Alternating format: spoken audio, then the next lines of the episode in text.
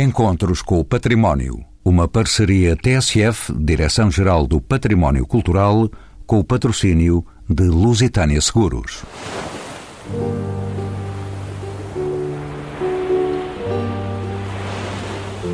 Já passou por Lisboa esta exposição das memórias da Praia de São Torpes. Está agora no Castelo de Sinas, no meio onde nasceu. A história da arqueologia portuguesa guarda a Praia de Santorpes com dedicado respeito desde que no dia 7 de junho de 1591 foi escavado um monumento funerário como o túmulo de Santorpes, mártir dos primeiros tempos do cristianismo. E ficaram outros sinais deste lugar de privilégio de águas calmas nesta costa marítima, as jangadas de canas a paisagem com os seus diversos ecossistemas no Parque Natural do Sudoeste Alentejano e na Costa Vicentina. De relevo ainda o património imaterial e até o industrial. A exposição de que falamos é uma parceria entre o Museu Nacional de Arqueologia, a Direção-Geral do Património Cultural, o Museu de Sines e a Câmara Municipal. Tem apoio da EDP e é uma produção no âmbito do programa Tradições Locais e Regionais. São convidados deste programa Carlos Carvalho, arquiteto, aposentado da PT, trabalhou mais de 25 anos na área da cultura. Enveredou pela ilustração e desenho técnico das embarcações tradicionais portuguesas.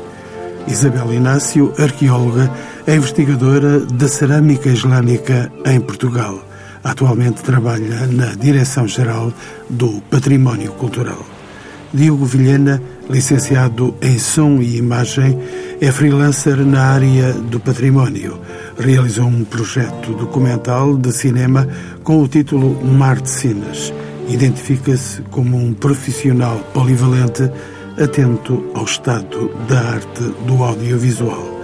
E Ricardo Pereira, arquiteto, coordenador do Museu de Sines e doutorando em História da Arte na Universidade de Lisboa, é ainda o comissário desta exposição, a quem peço que me diga o que nos conta esta exposição.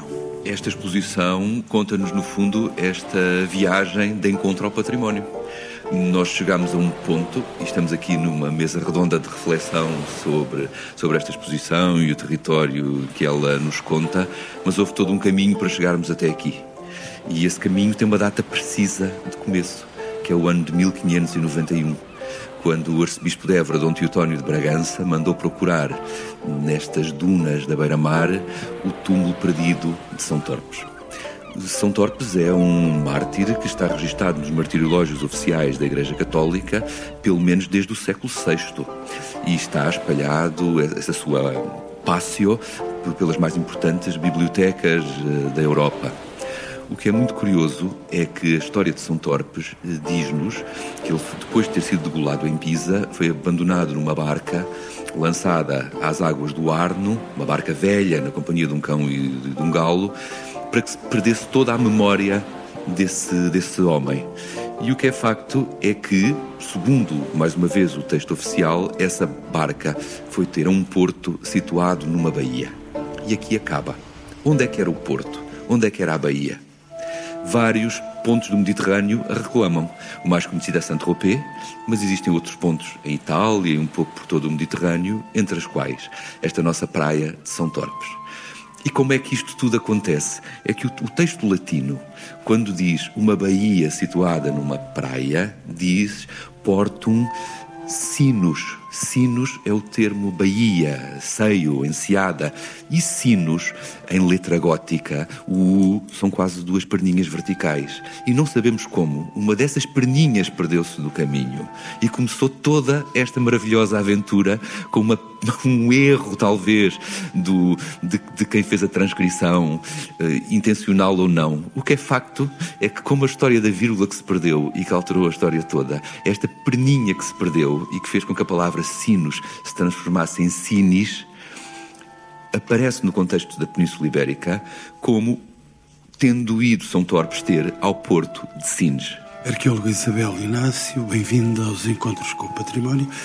Como sabe, a arqueologia é o fio condutor desta exposição. Que peças poderemos destacar no conjunto agora presente ao público? Vamos encontrar as perninhas que estávamos a falar? uh, as perninhas não, talvez não, porque São Torres acaba por ser um, um exemplo uh, da história da arqueologia. Aliás, é uma das mais antigas, ou mais antiga escavação arqueológica documentada, uh, por assim dizer, porque a intervenção de finais do século XVI foi alvo depois de um relatório por parte da Igreja, mas uh, temos vários arqueólogos, historiadores, como foi Manuel de Cenáculo, investigadores, que passaram por lá. Podemos destacar ao longo, portanto, desde finais do século XVI, em que foram recolhidas umas chamadas relíquias de São Torpes, que eram artefactos arqueológicos, na realidade, uh, que depois o Dr. Leite Vasconcelos, diretor do primeiro Museu Nacional de Arqueologia e Etnologia, uh, foi de propósito a Sines para, para ver. Infelizmente, essas relíquias perderam-se, mas seriam uma pequena placa de xisto e alguns artefactos em cerâmica. Mas hum, ele vê, não os recolhe, mas em, em, em contrapartida é-lhe oferecido um recipiente em cerâmica muito interessante, recolhido não em São Torpes, mas nos arredores de Sines, e que é uma das peças que nós podemos ver na exposição. Ela há muitos anos que não estava exposta e é efetivamente uma peça que precisa de uma releitura, é um recipiente em cerâmico com caneluras muito interessante. Essa seria uma das peças que eu destacaria. Outra das peças claro está, todos os, os fragmentos arquitetónicos eh, visigóticos ou tardo-romanos, portanto, provenientes da eventual possível basílica visigótica que ali existiria e que também está relacionada depois com alguns aspectos da lenda de São Torres e que são dos ex-libris de Sines, portanto, aí não consigo destacar nenhuma especial, porque todas elas são, são bastante eh, bonitas e algumas delas bastante raras. Temos também uma eh, inscrição islâmica que foi encontrada já nos trabalhos mais recentes de restauro do castelo e claro, não podia deixar de destacar, no fundo estamos a fazer uma história da arqueologia, agora saltei aqui uns passos, não só o Tesouro do Gaio, que também foi recolhido nas cercanias e que está exposto aqui no, no Museu de Sines, como também alguns dos elementos provenientes da zona da Provença, que têm a ver com todas as escavações que foram efetuadas depois. O grosso está no Museu uh, Distrital de Setúbal, mas que têm a ver também com um grande estudo que foi feito de impacto ambiental quando a construção construção da central termoelétrica e que, no fundo, estas peças que estão aqui, desta necrópole da Provença, da Idade do Bronze, refletem também este período da história da arqueologia e um dos períodos da ocupação da, da zona. Carlos Carvalho, bem-vindo também aos encontros com o património. Um dos elementos que se sobressai nesta exposição é a aparentemente frágil jangada a única embarcação tradicional da costa portuguesa, integralmente feita com canas. Quem fabricava e quem utilizava estas jangadas? A que tipo de pesca se destinavam estas jangadas? Penso que não terá sido José Saramago que as utilizou. Não, porque estas não são de pedra, estas são de cana. E, como eu costumo dizer, não existem, eh, fazem parte de um imaginário. Eh, e eu digo isto um bocado dentário do ridículo, porque não há dúvida para que elas existem e que ainda hoje estão patentes e que ainda as encontramos. Mas eu, quando quero dizer que elas não existem, é que há todo um enigma por detrás desta jangada que até hoje eh, não foi decifrado só há um estudo do professor Otávio Lucha Filgueiras e esse estudo também, quando lemos, chegamos a uma conclusão, é que ele não nos traz respostas, não nos dá respostas, não avança qualquer coisa. Ele faz um, quase que uma análise de tudo o que seja semelhante àquelas jangadas, por este mundo fora, desde o Egito até à, à América do Sul, mas o que é curioso é que todos estes exemplos que ele vai buscar normalmente são jangadas de juncos e não de cana como esta que nós temos em Santorpes. Portanto, a jangada poderá ter aparecido para os pescadores, mariscadores conseguirem chegar às pedras, às rochas que afloram a água, e que eh, embarcações de madeira ou mesmo de fibra que facilmente se deterioram por causa de, dos bicos pontiagudos de, das próprias rochas e como uma vez um deles me disse chegava melhor às pedras com a jangada porque não só ela não se danificava, como qualquer pequeno dano que ela sofresse seria facilmente reparável, porque era um material que bastava cortar, secar e voltar a utilizar. Agora, quando é que ela apareceu? Levantaram-se hipóteses de serem vestígios neolíticos que poderão ter persistido de, no, no percurso da civilização ao longo das costas e inclusivamente também na travessia do norte da África para a Europa e que esses caçadores-coletores as tivessem utilizado e que esse vestígio tivesse ficado por cá. Eu acho que esta ideia é lindíssima, porque para mim a jangada de São Torpes, o mais importante não é a jangada propriamente dita, é todo o imaginário que existe à volta daquilo.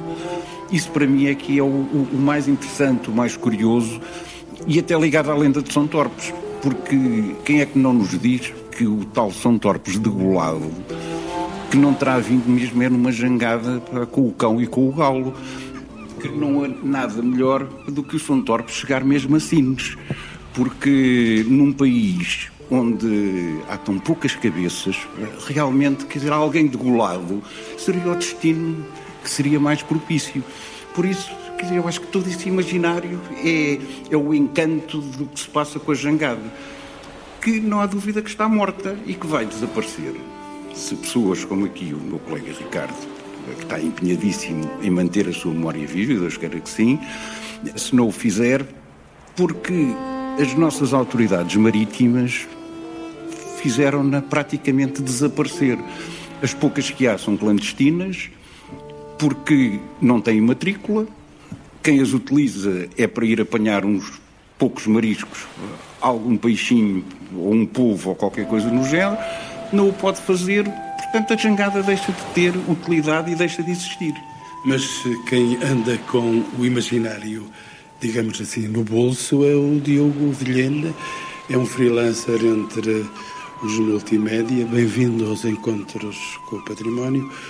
Uma das constantes desta exposição é a ligação às tradições e às vivências ancestrais das gentes da praia de São Torres. É possível a preservação deste património e destas memórias ancestrais?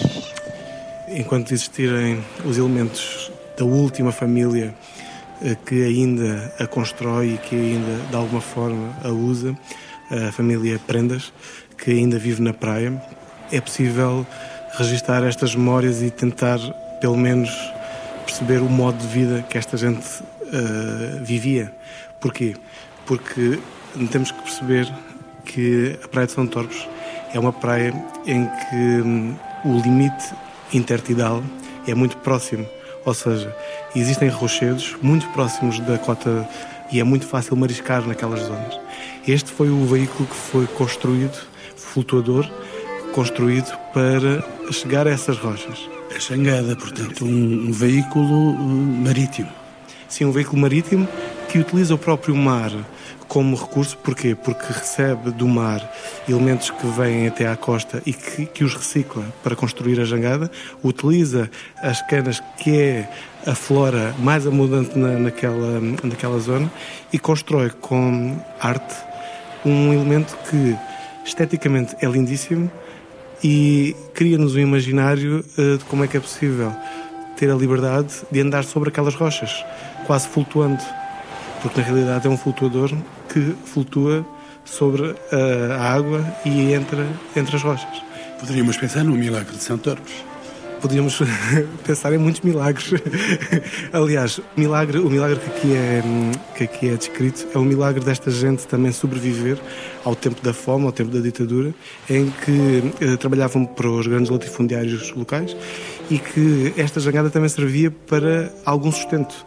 E depois de 40 anos de, de fim da ditadura, essa família ainda tem suporte para continuar a existir? Sim, a lei que proíbe o mariscar impede que esta família marisque. No entanto, esta família continua Continua a viver. Exato. Continua a sobreviver. E é interessante ver que esta, este elemento exótico, que talvez será o elemento náutico mais exótico do Alentejo, porque é também um elemento que muitos miúdos que uh, têm contacto com esta jangada sai-lhes logo uma, uma referência. Então, será que nós inventámos o pedal? Porque eles veem o pedal, veem o surf, veem todos esses elementos e, e na realidade, então, mas isto aqui está no início que se está no início ou não está no início é outra forma. É uma forma de utilizar a natureza para também um, uma, uma, questão lúdica ligada ao mar e ligada à sobrevivência, se quisermos. Ricardo Pereira, volto de novo a si. A semelhança do topónimo Santorpes com a conhecida praia francesa Saint-Tropez é apenas uma coincidência, penso. Qual era, afinal, este santo, já me falou um pouco dele, que parece emprestar o nome a zonas de banhos? Será natural de Pisa? Já me disse que sim, que passou por lá há algum tempo já.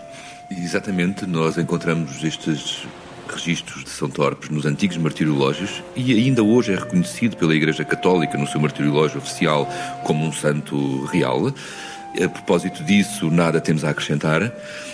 A presença dele ou não em Sines é uma interrogação que se já pôs a, a Dom Teotónio quando mandou escavar naquela praia e depois muitos seus sucessores aí foram à procura de respostas.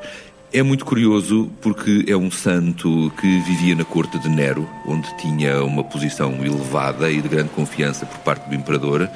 Terá sido convertido diretamente por São Paulo, que vem prisioneiro de Jerusalém e, como cidadão romano, exige ser julgado em Roma. E este homem da corte, um homem que, um curioso por natureza, chama à sua presença este São Paulo, que ele quer conhecer pessoalmente. E aí, eh, efetivamente, inicia-se um processo de conversão. Entretanto, Nero abandona a cidade de Roma e dirige-se a Pisa, onde está a construir um sumptuoso templo dedicado a Diana. Um templo fantástico, tinha 80 colunas de jaspe, tinha uma cúpula com um céu estrelado, onde girava um sol e uma lua de pedrarias. Essa cúpula era furada e por esses pequeninos furos caía água que simulava eh, chuva. Um verdadeiro alucínio digno de, de Nero. E são Torpes, por um lado, reage negativamente a esta loucura do imperador, enquanto por outro termina o seu processo de conversão junto do ermita que vivia na cidade. Quando o imperador descobre que Torpes, de alguma forma, o tinha traído, e o tinha trocado, digamos, por Cristo, abandona a cidade tempestuosamente e encomenda ao governador que tratasse do assunto e que o tentasse chamar à razão. Não conseguindo, depois de imensas peripécias, porque depois a história ao longo dos tempos foi sendo enriquecida por detalhes mais ou menos fantasiosos, chegamos então ao momento final em que ele é degolado. O que é muito curioso para nós é que depois, num mundo bem mais à frente, 15 eh, séculos mais tarde, nós temos um engenheiro militar italiano, vindo da Toscânia, Alexandre Massai, que é encarregado, já sob domínio filipino, de vir construir as fortificações da Ilha do Pessegueiro. E este engenheiro militar, que diz numa carta ter Ilha do ter... Pessegueiro ali em Porto Covo. Logo um bocadinho abaixo. Ou seja, São Torpe está entre a Ilha do Pessegueiro e Sines. Este engenheiro militar disse que viu a cabeça de São Torpes e, efetivamente, na cidade de Pisa, ainda hoje é venerada a cabeça de São Torpes num relicário de prata.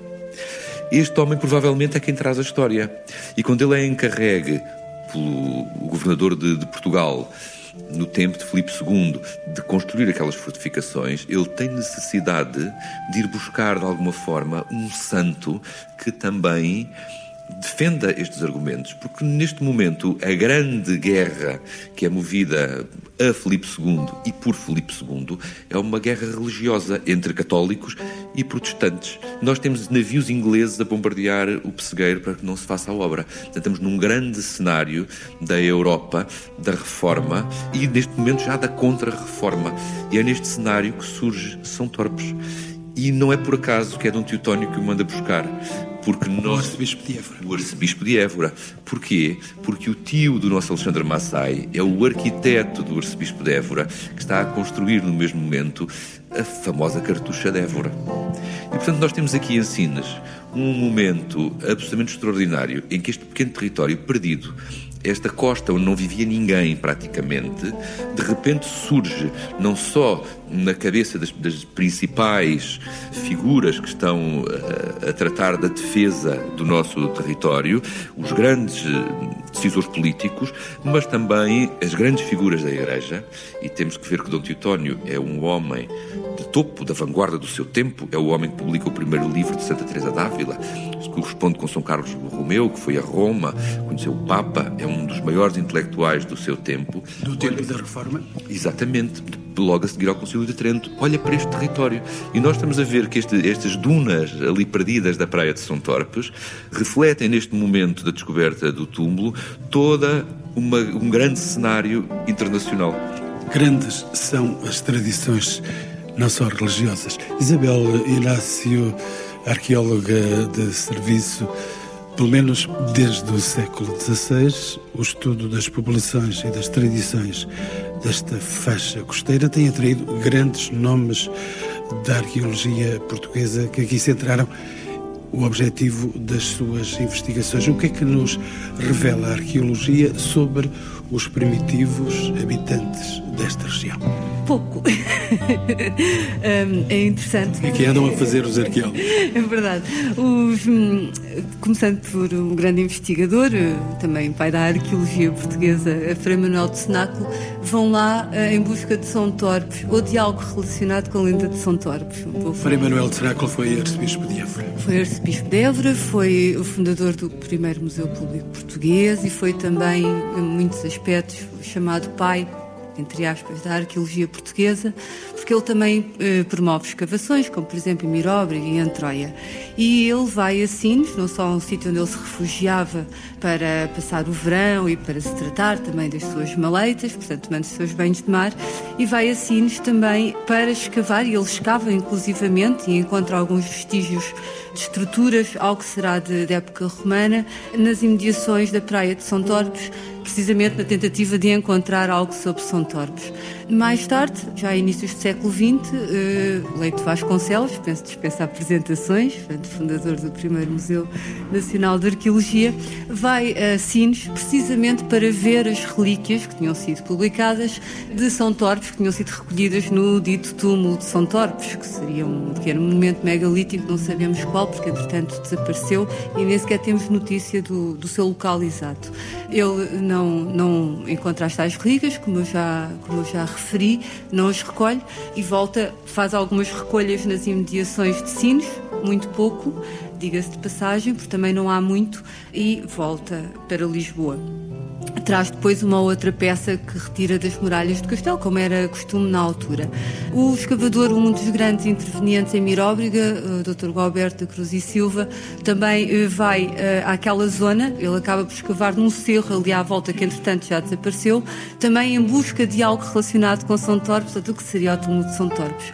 E depois, já nos anos 60, anos 60, 70, o Dom Fernando Almeida, portanto também eh, diretor do Museu Nacional de Arqueologia, um dos grandes escavadores de Miróbriga e um dos autores da, dos primeiros estudos sobre visigótica em Portugal, vai também ao castelo, eh, um pouco porque São Torpe está associada, a lenda de São Torpe está associada a uma história da primeira ermida que terá sido feita pela sua achadora, que teria sido Santa Celerina. Aliás, a primeira igreja, uma grande igreja. Há uma série de relatos e de referências em relação a esse templo, que não se sabe onde é que seria, mas a verdade é que, estranhamente, em Sines, onde há muito pouco, existe um dos maiores conjuntos, se não o maior conjunto, de elementos arquitetónicos da época visigótica, ou eventualmente um bocadinho posterior. Agora há uma série de, de revisões de cronologia, mas que terão vindo de algum lado e, portanto, neste sentido, onde há fumo, há fogo, não haveria, se calhar, a igreja de Santa Celerina, mas Dom Fernando de Almeida vai até lá e, efetivamente, nas muralhas do castelo e nas, nas paredes do castelo encontra, então, um dos grandes conjuntos que nós temos dessa época. E depois, mais tarde, uh, por acaso, ou talvez não, a central, uh, quando é feita, o grande complexo de sinos, não é só a central, o grande complexo de sinos. Ao tempo foi chamado o elefante branco. Exatamente, mas para nós é importante porque foi alvo de um estudo de impacto ambiental em que a arqueologia esteve claramente contemplada. Aliás, foram os trabalhos do Dr. Carlos Tavares da Silva e da Dra. Joaquina Soares, sobretudo, e que também depois acabaram por escavar ali na zona, na zona da Provença. Há aqui uma outra associação que é Saint-Tropez na Provence, aqui é São Torpes na Provença, na herdade da Provença, e portanto também acabaram por escavar nesta zona, não encontrando efetivamente São Torpes, também já não era essa a ideia, mas efetivamente verificando depois um conjunto de outras ocorrências. Isabel Inácio, afinal, os uh, arqueólogos fartaram-se de trabalhar. Carlos Carvalho, regressando à história mais antiga, o modo de vida destas populações, que se mantém inalterado durante alguns séculos, aproxima-se uh, mais do Neolítico do que da Idade Moderna. Existe uh, ainda algum tipo de construção tradicional que associamos a estas populações? Essas populações eh, de tal família dos cadeireiros, eh, conforme o Diogo referiu há bocadinho, terão origem eventualmente em Canha. Portanto, numa zona já de um médio tejo e que se terão deslocado para o sul. Essa migração está relacionada provavelmente com alguma coisa que tenha a ver com agriculturas e com essas migrações que existiam de populações que vinham trabalhar para outras zonas do país e traziam consigo alguns usos e alguns costumes. Há uma coisa curiosa que é referida por Ernesto Vega de Oliveira, salvo erro, nas construções primitivas em Portugal, que é um tipo de habitação ou de podemos chamar de habitação. Pronto, embora seja uma espécie de uma choça, de uma, de uma construção muito primitiva, feita em canas, e que não é mais do que uma, como se fosse uma tenda canadiana feita usando as canas como material. O que é curioso na descrição dele é que ele diz que depois de Canha, o único sítio onde se volta a encontrar aquela tipologia de arquitetura primitiva é entre Sines e Porto Covo na estrada que vai de Sines para Porto Covo. Ora bem, isto cai como sopa no mel na zona de influência da, da jangada, que curiosamente, só naquela zona, embora já me tenham falado que também poderiam ter existido a norte de Sines, na lagoa da Ribeira de Moinhos, mas, quer dizer, mas não confirmado. Portanto, é, é muito curioso é, que esta tipologia de embarcação, ou de engenho de navegar, como eu costumo dizer, porque acho que é mais apropriado o termo, é perfeitamente localizado. Não se expandiu nem para norte, nem para sul, nem para outros sítios. Em mais nenhum sítio se encontraram é, embarcações deste tipo.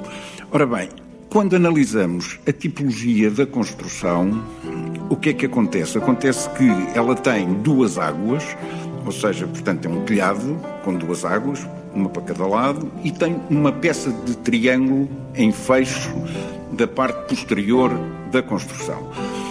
Ora bem, sendo um triângulo, sendo também feito em canas, isto leva-nos logo a pensar na própria forma da jangada. Eu leva-me tudo a crer que alguém um dia possa ter usado aquilo por eh, recurso, aquilo possa ter sido arrastado para as águas e terem visto que flutuava, porque a cana flutua facilmente e em grandes quantidades e amarradas suporta o peso de um homem, até de dois homens. Portanto, quer dizer, há ali qualquer extrapolar de outros elementos que levaram à construção da jangada. É assim que eu interpreto aquilo. Ricardo Pereira, eu não vou de jangada para si, mas só para lhe fazer a pergunta, e será mais depressa se o fizer diretamente ainda sobrevivem alguns dos últimos jangadeiros, e já estamos a falar disso, mas este tipo de embarcação não se compadece com as regras impostas à prática da pesca artesanal. Diga-me, neste contexto, faz sentido a candidatura da jangada, recentemente avançada a Património Cultural da Humanidade? Bom, depois dos chocalhos. Essa foi exatamente uma das perguntas que nós fizemos e que está na origem desta exposição. Será que este objeto que nós temos aqui eh, se justifica, como a Turismo do Alentejo propôs, ser candidato a Património da Humanidade? Temos que saber mais sobre ele. Isto é um início de um processo em que, por um lado, fomos à procura das pessoas, e esta exposição, nós estamos a falar aqui muito de objetos, mas andamos à procura das pessoas atrás dos objetos, quem é que fez isto, porquê, mas também pensar o futuro deste objeto Não é por acaso que é depois da sua descoberta como objeto patrimonial que começa o seu declínio porque enquanto nós, por um lado, estamos a procurar manter vivo, por outro lado, este objeto, assim como tantos outros, já não se encaixam nas regras em que nós vivemos hoje em dia. Portanto, vivemos num mundo em que esta gente já não encaixa. Gente que vive entre as dunas, que tem rebanhos de cabras ou de vacas a pastar entre as dunas, que arranca espécies das dunas para construir as suas próprias cabanas de estormo, que vai pescar mariscos, hoje em dia são praticamente criminosos terríveis. E isto só era possível também, eles viviam num equilíbrio porque eram muito poucos num território completamente deserto. O que é facto é que esta gente fazia milagres, isto se calhar é que era o verdadeiro milagre de São Torpes, que é viver do nada e sem dinheiro. Portanto, ia-se buscar as canas, iam-se buscar as cordas que o mar trazia e bocadinhos de madeira, fazia-se a jangada. Ia-se pescar, às vezes é com um bocado de rede velha ou ia-se mariscar. Depois ia-se aos montes do lado trocar o peixe, o marisco, por pão. E assim se vivia. Algum trabalho nas obras públicas, algum trabalho agrícola, mas esta gente vivia um, ali num mundo que desapareceu. E esta gente ainda está viva. Nós temos gente com 70, 80 e 90 anos viva. E esta gente viveu mais próximo de um modo de vida do Neolítico do que nos nossos dias de hoje. E nós podemos falar com eles nós estamos num momento decisivo. Se nós não fizermos este trabalho de recolha, que no caso do Diogo foi feito em vídeo, no caso do António foi feito em desenho e neste, neste trabalho. É um arquiteto, não é? Exatamente. No caso da Isabel, dos, dos vestígios materiais enterrados, nós queremos saber quem é esta gente e como é que podemos manter vivo esta forma de vida. E esta exposição não é por acaso que se chama Memórias da Praia de São Torpes. Nós queremos sair do espaço do museu, onde nós temos um belíssimo exemplar da jangada, e queremos ir para a praia. Queremos ir para a praia com os turistas, com os miúdos das escolas, queremos fazer jangadas novas, queremos efetivamente manter vivo tudo isto. Temos a sorte de ter um funcionário nosso, que é descendente destas famílias e que nos está a ensinar a fazer jangadas. E o momento mágico desta exposição foi quando nós tivemos o Sabino, ali embaixo no Museu Nacional de Arqueologia, com professores universitários, a aprenderem com ele como é que se fazia uma jangada. E o Sabino estava a ensinar um saber único, vivo, e foi uma pessoa absolutamente fascinante. Foi um momento irrepetível, só tão mágico quando aquele em que nós levamos crianças de 5 anos a andar de jangada na própria praia e são elas que nos vêm perguntar quem fazia, como é que era e aqui efetivamente é o encontro com o património. Mas são eles próprios que vêm ao nosso encontro e que nos vêm fazer as perguntas. Diogo Velhina, vamos então andar de jangada. Vou-lhe entrar em casa, se me permite. Qual é a atitude das novas gerações quanto à possibilidade de prosseguirem a faina dos pais e avós e a insegurança do passado e tudo isso? Vou-lhe contar uma história que hum, nós, com o projeto Mar de Sines, que foi o projeto que teve como ponto de partida registar as tradições ligadas a esta pesca tradicional que é realizada em Sines, em que também está incluída a jangada de São Torpes, Tivemos várias turmas de primeiro ano de, de, escola primária e que não queriam sair de lá. Porquê? Porque viam lá os tios, viam lá os primos e viam a vivência desta gente, como é que eles vivem, como é que trabalham todos os dias e que não têm acesso a conseguirem ver estas questões. Este filme, que foi produzido pela Câmara Municipal de Sines, já esteve em alguns países por todo o mundo. Já, já foi exibido na Sibéria, já foi exibido na Alemanha, já, agora vai para a Índia e no Brasil, onde ganhou o prémio de melhor filme etnográfico, na zona do Recife, muita gente ficou emocionada de como é que ainda se faz esta pesca tradicional, em que o mais importante é o mar, preservar os recursos marinhos e utilizar pescas como, por exemplo, são os alcatruzes de barro, que são altamente eficientes porque só pescam uma determinada espécie, como é o polvo, e que, quando se perde essa arte, ela torna-se num ativo para a biologia, ou seja, é um esconderijo para a espécie, ou seja, não, não interfere com o ecossistema. Por outro lado, mesmo estes jangadeiros, falando em artes tradicionais e em artes de pesca, uh, utilizam os ceiceiros, que são um elemento vegetal, para fazer artes de pesca que utilizavam nestas jangadas para deixar para mariscar. Toda essa arte tradicional ligada às artes de pesca são artes que estão-se a perder ao tempo e que os miúdos Ainda no outro dia uh, estava em Sines e um, um miúdo com 8 anos pergunta-me: Tu é que és o Diogo Vilhena? Sou. Eu já pedi ao meu, ao meu pai para me comprar um vaso para a gente uh, mandar para dentro da água, na praia, para ver se aquilo apanha polvo. Porque viram no filme. Ou seja, esta proximidade com este tipo de dispositivos que hoje se podem criar, como é o caso dos filmes, em que podemos retratar a vida naquele momento, mas pode ser uh, eterno, não é? Porque cada vez que é feita uma exibição, é, essa vida é eterna. Passa boas práticas, bons elementos relacionados com o património que podem, de alguma forma, ajudar a que esta, estas tradições não morram, mas pelo menos no sentido do respeito pelo património. Diogo, deixe-me olhar a questão pelo outro lado e bem diferente deste, mas pergunto-lhe se o chamado turismo de sol e praia é compatível com a conservação da natureza e com as artes da pesca de que fala. Os construtores e a família, a última família que constrói esta jangada, ofereceu-se para construir uma jangada para o filme. E essa, e essa construção da jangada foi feita na praia, em pleno mês de julho.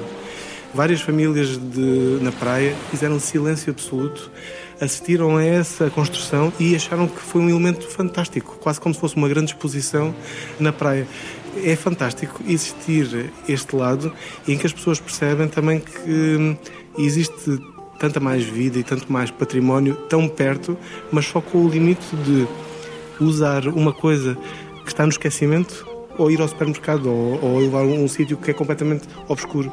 Aqui estamos neste preciso momento em que a decisão é salvaguardamos o património de alguma forma ou deixamos que o património fique cego, surdo e mudo por resto dos tempos.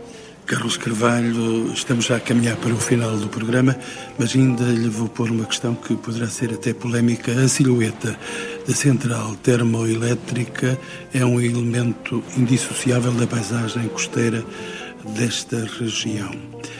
É um elemento agressivo e em ruptura com a natureza envolvente. A quem é que vamos bater? Não sei se será debater, porque estas coisas são, às vezes são muito relativas. Eu, quando fui viver para ali, porque eu vivo naquela zona há cerca de 10 anos, depois de me ter reformado, fui para aquela região. E instalei-me ali e aquilo realmente chocava-me. Atualmente incomoda-me muito menos para ser sincero. As árvores cresceram, não é? Não, isto sob o ponto de vista do elemento construtivo. Não estou a falar em termos ambientais e do que, dos prejuízos e dos danos que isso possa causar. Eu digo em, em termos de impacto visual, alterou-se alguma coisa na minha visão.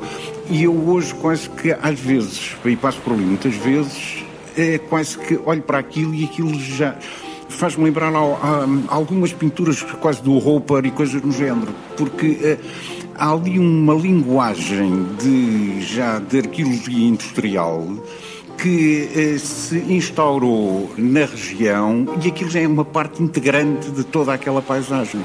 O próprio Porto e a grande quantidade de contentores deve ser um acaso, porque eu acho que ninguém estudou isso ao ponto de ter essa preocupação.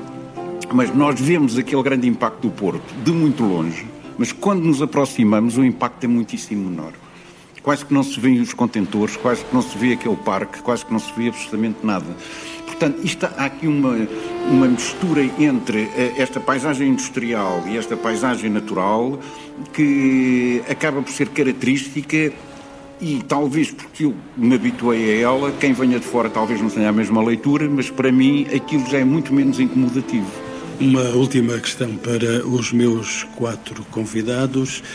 Isabel Inácio, que nos diz, arqueóloga da Direção-Geral do Património Cultural, o que é que nos diz desta questão? Podemos dizer que existe neste momento uma reconciliação entre o património, a natureza e a indústria? Sim, hum, talvez. Não está muito convencida. Estava a pensar na, na questão, apanhei um bocadinho de surpresa. Hum, penso que depende dos casos depende também das pessoas, claro, e da forma como o veem e como o tentam integrar, como o tentam reconciliar. É? Também depende muito do, do que fazemos, não só daquilo que dizemos, porque muitas vezes é fácil falar, mas o mais importante é fazer depois e arranjar uma forma de fazer essa integração e de fazer essa reconciliação. E no fundo, cada caso é um caso. Penso que já se avançou, já se regrediu, está-se a avançar, faz parte do processo histórico histórico-arqueológico, por assim dizer. Carlos Carvalho, o arquiteto que foi da PT, ia-me pedir a palavra também. E era só para dizer uma coisa, é que realmente o complexo de Sines não se resume àquela central. E para mim é muito mais incomodativo toda a parte que tem a ver com petroquímicas e com as refinarias, mas que estão mais para o interior do que propriamente a central. O impacto da central nesta exposição e nesta questão de São Torpes é porque é ela que partilha aquela zona. E as outras plataformas todas que lá estão já não pertencem a São Torpes. Portanto, escomo muitíssimo mais o impacto do Centro das Artes uh, no meio da cidade, uh, numa arquitetura uh, contemporânea do, dos irmãos Ares Mateus, e que isso a mim, sinceramente, digo-lhe que foi um choque maior em termos urbanísticos do que propriamente a Central. Porque a Central, apesar de tudo, tem muito mais personalidade com a sua forma, com todo aquele mistério que envolve, principalmente se chegarmos assim ao fim do dia, à noite, com aquelas luzinhas, aquilo tudo, há ali também um imaginário que acaba por nos levar aos outros imaginários de São. Diogo Vilhena, e essa juventude não é só tecnológica, pelo menos deu-nos a revelar essa faceta da sua personalidade. Podemos dizer que existe neste momento uma reconciliação entre o património, a natureza e a indústria. Sim, quando era miúdo dizia que hum, a central da EDP era a fábrica das nuvens, porque na realidade saíam de lá nuvens. E como sou da, da zona, como cresci com toda aquela indústria e hoje apercebo-me que Sines, a zona de Sines também é, é uma zona industrial há mais de dois mil anos, porque desde as salgas romanas à fábrica da cortiça, às fábricas de conservas, percebo que já faz parte do, pelo menos do, do património imaterial e material. Na questão da, da natureza, deu-se saltos de gigante para essa conciliação.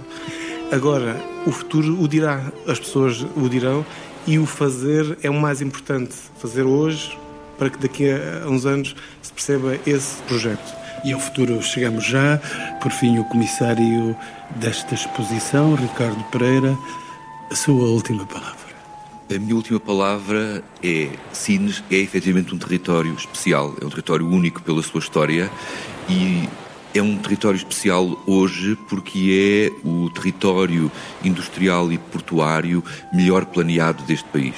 O que foi feito no final dos anos 60 e no início da década de 60 era a vanguarda a nível mundial. Esse plano ainda hoje se mantém em vigor e isso permite que ali possa coexistir área industrial, indústria pesada, ao lado da costa melhor preservada de toda a Europa, ao lado de um parque natural. E isto coexiste. Portanto, também é possível o património coexistir com a indústria e com o desenvolvimento económico. Nós temos um caso que quando se começou a desenvolver o catálogo da exposição é que foi possível apreender perfeitamente. Enquanto o interior do Alentejo conservava a sua paisagem eh, quase virgem, esvaziou-se de gente. E hoje essa paisagem está a desmoronar-se porque não há lá ninguém para a conservar. E dizia-se: o litoral destruiu o seu património. É um facto o litoral, com a presença da contemporaneidade, que vai ganhando ela própria hoje em dia um valor patrimonial, mudou a sua paisagem. Mas conservou uma coisa extraordinária. Mesmo quando os caminhos, os edifícios, os objetos desapareceram, nós temos agentes. E quando entramos na central termoelétrica, vamos falar com as pessoas, elas dizem: Eu nasci naquele monte, a minha mãe trabalhava ali, eu tenho uma fotografia. E quando se começa a percorrer estes caminhos todos, pelas indústrias, pelo porto, por entre os contentores, por entre as estreiras de pipelines, está lá o património mais importante, que são as pessoas e a sua memória. E foi por uh, esse lugar e esses sítios que viu, certamente, as nuvens do Diogo Vilhena.